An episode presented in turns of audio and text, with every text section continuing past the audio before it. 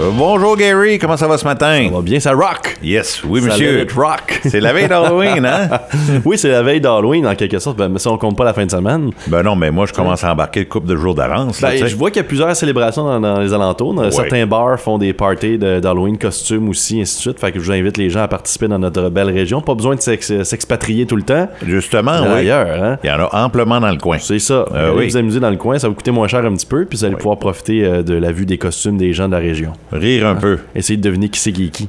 D'ailleurs, toi, t'as t'as nommé plein de costumes cette semaine. Fait que je sais pas quel costume tu vas prendre vraiment, Bernard. Ben, je l'ai que- déjà, je veux juste pas Oui, dire, hein? j'ai le privilège d'aller dans une fête demain soir, et puis euh, je veux juste pas être reconnu, ça fait que je me suis arrangé pour me couvrir de la tête aux pieds. Puis, euh, autre que ma, corpulence, je pense qu'ils vont peut-être avoir de la misère à me dé- découvrir c'est qui qui est derrière J'aime tout ça. ça. J'aime ça. Ben écoute, on parlera pas de costumes, par Non. contre, on va parler encore de films cette fin de semaine. Absolument. Euh, pas grande nouveauté au cinéma, puisque Black Adam est sorti la semaine dernière. Ça a été le gros succès au- pendant trois jours au box-office, 67 millions de dollars d'ouverture euh, domestique, 140 millions global. Et jusqu'à présent, le film continue quand même de faire bien durant la semaine, mais moins bien que le studio aurait espéré, sans doute, pour en faire une grande franchise. Mais c'est Dwayne Johnson, puis le film va sans doute vendre des boîtes à lunch. Donc, on va continuer à en faire. C'est DC Comics aussi. Donc, l'univers de DC revient en force cette semaine. Je vais en parler rapidement. On a engagé James Gunn comme PDG de DC Comics, donc des DC plutôt Movies, Television, Animation chez Warner Brothers. Ça veut dire que James Gunn, qui a réalisé les films de Guardians of the Galaxy pour Marvel et Suicide Squad pour DC, va euh, tenir pas mal DC dans ses mains, comme le fait Kevin Feige depuis maintenant 28-29 films dans l'univers de Marvel au cinéma, et ça a bien fonctionné. Donc là, Warner Brothers essaie de remédier à la situation comme ça va pas bien là, chez DC. Euh, Il y a des, euh, des films qui marchent moins bien, des acteurs qui sont moins aussi intéressés dans leur production ou dans leur contrat.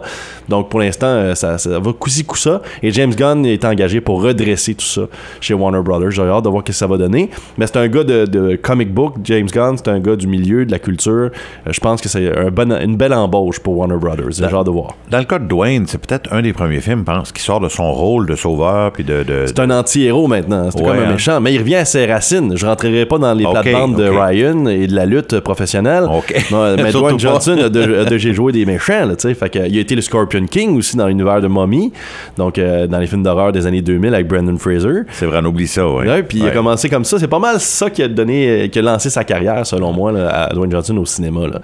Mais autre que ça, sur le petit écran, il y a quand même des bonnes choses qui sortent. Sur Netflix, on a eu une anthologie d'horreur qui est sortie cette semaine, préparée et présentée par Guillermo del Toro. Guillermo del Toro, c'est le réalisateur émérite de Pan's Labyrinth, entre autres. Et dans cette euh, anthologie-là de 8 court film d'une heure environ. On a des réalisateurs comme Guillermo Navarro, Vincent Nathalie, on a aussi Annalili Alnirpour, on a Catherine Hardwick et Jennifer Kent qui participent à la réalisation de huit films très différents, euh, certains sur des légendes plus démoniaques, d'autres sur euh, les sorcières ou encore sur euh, H.P. Lovecraft, des adaptations du romancier d'horreur Lovecraft. Donc j'ai beaucoup aimé ce qu'on a là-dedans et je trouve que Guillermo del Toro, ça donne une certaine présence, comme vous vous rappelez sans doute les Hitchcock Presents à l'époque d'Alfred Hitchcock, où est-ce qu'il y avait toujours un petit film, là, puis lui il se mettait en avant-plan de son film ou du film qui était présenté et expliquait un petit peu l'histoire ou comment on se rend jusque-là et là on présentait le personnage et le film comme tel et on comprenait ce que Alfred Hitchcock voulait dire. Mais c'est un petit peu la manière que Guillermo del Toro se, se- se présente un petit peu au début de chaque histoire en expliquant euh, ben des gens sont des fois avares d'argent, vont aller jusqu'à des certains, certains endroits pour trouver de l'argent et malheureusement des fois ça va mener à leur perte. Là, oups, on va écouter l'histoire maintenant de Monsieur Tel, qui lui est allé un peu trop loin pour euh, avoir de l'argent. Puis là, on a l'histoire d'un gars qui essaie de trouver de l'or, puis va déterrer des corps pour trouver de l'or, puis ainsi de suite. Et ça va mener malheureusement à sa perte. Beau passe-temps. Oui, un beau passe-temps. Mais c'était monnaie courante dans les euh, années 1600, 1700, 1800, même, même début du siècle 1900. là. parce que les gens, il y avait de la pauvreté, il y a eu des grandes périodes oui. de récession, il y a des grands endroits appauvris qui n'étaient pas gérés par les gouvernements ou qui s'en foutaient carrément et les gens ressortissaient à plusieurs façons euh, pour avoir de l'argent ou en trouver. Et l'or à cette époque-là avec la ruée vers l'or ben, des gens se faisaient s'enterrer avec leur or ou mettaient des dents en or ou des membres en or. Alors c'était l'endroit pour aller chercher des trésors à droite et à gauche. Tu, sais, tu, tu mentionnes ça, puis euh, on prépare une émission au Civilisé, le tendance sur les coutumes et les traditions de par le monde. et puis, Ça euh, serait peut-être une. non, mais la semaine prochaine, vous aurez droit à ça. On vous avisera, on vous avisera d'avance euh, quel jour que ça va passer. Mais on en a trouvé des capables. Ah oui, c'est pas J'en croyable. suis certain. Ah ça, oui, je oui, suis certain. Sur Netflix aussi, une série, eh ben, un film en fait qui est sorti qui s'appelle The Good Nurse, que j'ai pas eu la chance de voir encore, mais c'est une, une situation qui avait été médiatisée euh, il y a plus quelques années, où est-ce qu'un infirmier avait mené à la mort de plusieurs patients et plusieurs morts justement étaient reliées à lui qui travaillait dans différents hôpitaux et ainsi de suite. Puis il avait jamais été poursuivi, jamais été pointé du doigt. Et là, on a l'histoire donc de, ce, de cet infirmier-là qui est suivi par une, une collègue qui est jouée par Jessica Chastain. Le principal intéressé est joué par Eddie Rainman. Et là, ben, bien sûr, il y aura une enquête sur cette personnalité-là, sur ce jeune garçon-là qui mènerait peut-être à la mort, serait peut-être le responsable de plusieurs morts qui sont toujours sous son joug. Bizarrement, c'est quand il travaille que là, il y a des codes rouges et ainsi de suite. Donc là, on commence à se poser des questions et on va demander l'aide, bien sûr, du personnage de Jessica Chastain pour trouver le coupable. C'est fou, pareil, quand on pense à ça, qu'on regarde le film, ça devient comme une fiction. On a l'impression tu sais, que c'est- c'est euh, hors de, de l'ordinaire, mais en réalité, c'est adapté d'une sé- d'une série d'événements réels. Absolument, c'est arrivé en. Angleterre. Je me Oui, souviens, oui, en une, une Angleterre. infirmière qui avait été accusée d'ailleurs. C'est quelque avoir, chose, ouais, causé la mort. Il faut quand même y Oui. penser.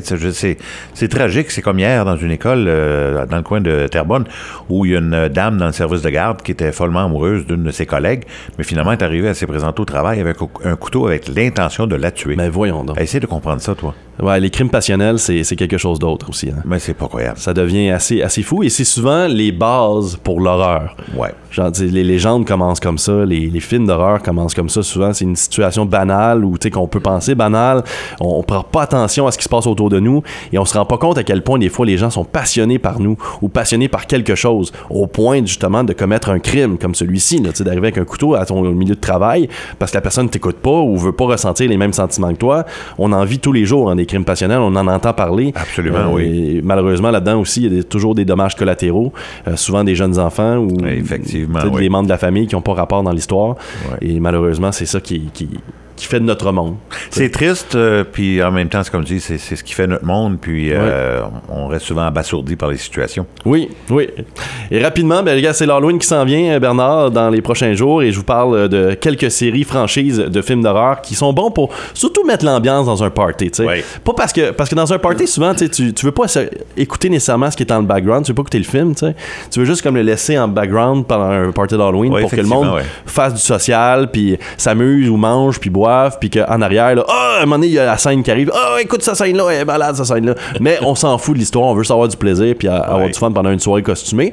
Puis je trouve que c'est ça qui manque un peu dans Rich. Moi, moi j'aurais aimé, puis là, je le dis, là, on on peut-être qu'on devrait le préparer éventuellement. Mais ma- imagine la salle Alma. Tu sais, tu mets Ouais. les deux écrans dans la salle Alma avec euh, un film, quelque chose de genre, une thématique de soirée d'Halloween, puis t'invites les gens à venir euh, célébrer l'Halloween là, venir se costumer, soirée dansante, s'amuser. Un petit DJ, pas trop cher, quelque chose de bien relax, juste un endroit. C'est un peu de même. Moi, ouais. j'aimerais ça faire. C'est euh, une bonne faire idée, ça. Puis tu, tu mets un peu de décor plus sombre, comme des Oui. noirs, là, puis avec des euh, black lights. Ambiance salon, là, tu sais. Ouais, des peu. black lights là, qui fait ressortir toutes euh, le- Les le- couleurs les de- couleurs du blanc et tout ça. Là. Ah, ouais. Extraordinaire, oui, oui. On, Alors- travaille, on travaille là-dessus. on travaille là-dessus, peut-être pour les prochaine. On verra. Alors, des séries euh, plus vieilles, euh, comme The Evil Dead, je trouve que la série de Evil Dead de Sam Raimi, qui parle de possession démoniaque, mais surtout que c'est un film qui a été créé par Sam Raimi et Bruce Campbell à l'époque où ils sortaient tout droit de l'école de, cinéma, qui n'avaient pas fait de gros films encore. Ils avaient travaillé surtout sur des courts-métrages, dont des courts-métrages de, démons puis de, de possession. Et là, tout d'un coup, ils sortent le Evil Dead. Au niveau des effets pratiques, au niveau de la caméra, des jeux de caméra, tout ça, c'était innovateur. On voyait des choses qu'on voyait pas sur grand écran, des choses qu'on se posait des questions. Comment il a fait ça avec la caméra? Comment il a joué là-dedans? Comment il est allé dans l'eau? Comment il, a, il fait les effets visuels, surtout la transformation, les démons, tout le maquillage qui était utilisé dans le premier Evil Dead, qui est beaucoup plus horreur peur comme, comme film d'ailleurs, le premier. Mais le deuxième Evil Dead, d'ailleurs, quand il y a eu le budget, puis ce premier film-là a fait le- les, festivals, il y a eu de l'argent quand même à un certain niveau, devenu un film culte. Ben, le deuxième Evil Dead, lui, est une, reprise comme du premier film, mais de façon comique. C'est là que le fameux Ash va couper sa main, puis la remplacer par une chainsaw éventuellement. tu sais, c'est- ben, tout. Moi, j'a- j'adore la série Evil Dead, je trouve que c'est le fun, mais ce qui est le fun avec cette série-là, justement, vous pouvez mettre ça en background, vous amuser, faire autre chose, puis de temps à autre, vous revenez au film, vous n'avez pas perdu vraiment ce qui s'est passé, vous faites juste comme comme, ah, il y a un nouveau démon qui est là. Puis là, on s'amuse, tu sais, il se Ouais. fait pourchasser, puis il se fait manger, puis whatever. c'est vraiment, moi je trouve que c'est- du gore plaisant. D'ailleurs, il y a eu une comédie musicale interprét- euh, faite par, pour la série qui a été présentée à Montréal, que j'ai eu la chance de voir, qui était vraiment le fun avec une splash jaune en avant. Fait que quand le monde se faisait couper les membres, t'avais du sang qui revolait. Ben oui, alors. Sang synthétique, bien sûr. Ok, hein, ben l'eau colorée. ouais. Mais c'était quand même plaisant, c'était amusant de voir ça sur scène comme ça. Et le film a, a eu vent d'une reprise dans les années 2000 et maintenant on parle encore une fois d'une d'une cure de régénérescence pour euh, la franchise de Evil Dead avec Bruce Campbell peut-être, mais je pense qu'il ferait juste un caméo dans celui-ci. Aussi Scream de Wes Craven des années 90, je sais pas si vous vous rappelez un petit peu là, mais le film- les films d'horreur des années 90 là, ça, ça tanguait vers le bas un petit peu. C'était beaucoup de suite, euh, c'était très du réchauffé, c'était toujours la même affaire. Et là tout d'un coup arrive Scream en 96 de Wes Craven qui a inventé Nightmare on Elm Street avec Freddy Krueger. Et là bang, T'as comme quelqu'un qui comprend la jeunesse d'aujourd'hui, qui comprend aussi les fascinations de la jeunesse d'aujourd'hui, le crime, le sexe, la drogue, l'alcool, et ainsi de suite, puis de voir que tu prends ça encore une fois et t'en fais un constat social avec un meurtrier qui se sert d'une génération qui se sert beaucoup de la culture populaire pour survivre, pour s'identifier, pour montrer ses couleurs. Et là, t'en fais comme un tueur en série avec ça, une, fascination autre avec les films d'horreur en tant que tel. Et ça devient une série de cinq films maintenant, Scream, qui moi je trouve que c'est un constat social assez aberrant quand tu le regardes encore une fois, tu le, ré- tu le réécoutes. C'est- une analyse sociologique, vraiment, Scream 1, 2, 3 surtout. Là, on, on tombe un petit peu dans la dérisoire là, quand on arrive dans, dans- dans le troisième, mais le quatrième, il a repris ça dans les années 2010 aussi. Puis je trouve que c'était encore une fois une belle, une belle reprise de, de, de- de où est-ce qu'on était rendu un petit peu avec la génération des années 2010. Mais Scream, moi j'adore cette série-là et c'est un film aussi que tu peux mettre en background. Tout le monde a vu, tout le monde connaît les scènes Ouais, ouais. quand même fétiches de Scream. Donc c'est c'est un autre film qui est bien le fun. Final Destination pour les morts, parce que tu écoutes juste Final Destination pour voir comment la mort va pourchasser des gens puis les tuer de nouveau. Et sinon, l'autre franchise, puis je me dépêche parce qu'on n'a plus le temps malheureusement, mais Décadence, ça, Ah ouais, qui est sorti ouais, dans les années c'était- 2000. Mais ça, c'est du gore. hein. Ah, ça, c'était quelque chose. Mais le premier, c'était plus une enquête. C'était un thriller. Ouais, c'était une enquête policière. On cherche un meurtrier qui pourrait sévir dans la vie d'aujourd'hui, qui pourrait être un tueur en série, quand même, qui est là, puis qui, qui a juste un plan euh, X, puis qui veut faire un, un- aussi un message à passer, tu sais. Puis il va le faire de cette façon-là, parce que ça existe. On le sait, on s'en cachera pas. On est 8 milliards d'humains sur la planète Ouais, Terre. ouais. On- n'est pas tous brillants, puis on n'est pas tous non plus euh, les plus gentils du monde. là. Disons qu'il y a de la bizarrerie qui se produit à certains endroits. C'est sûr et certain. Vous allez en entendre la semaine prochaine, en tout cas. oui, ben ça, j'ai hâte de voir ça avec le talent, talent civilisé. Aussi, euh, moi et Ryan, on prépare un nouveau podcast. Ok. Vous suivrez ça sur nos médias sociaux. On va parler de films, de franchises, d'affaires comme ça, mais de plus en plus en détail. On va s'amuser sur les faits, les anecdotes aussi au niveau des films. Fait que suivez ça, euh, ça va être sur nos médias sociaux éventuellement. Superbe. Tu as eu le droit de me questionner sur mon costume d'Halloween. J'ai-tu le droit de te demander en quoi tu vas te costumer, toi? En squelette. OK. C'est un soute noir qu'on C'est simple. Ben oui. J'espère que tu vas revenir lundi. On va t'avoir besoin. Oh oui. OK. Merci beaucoup, Gary. Plaisir. Bonne fin de semaine.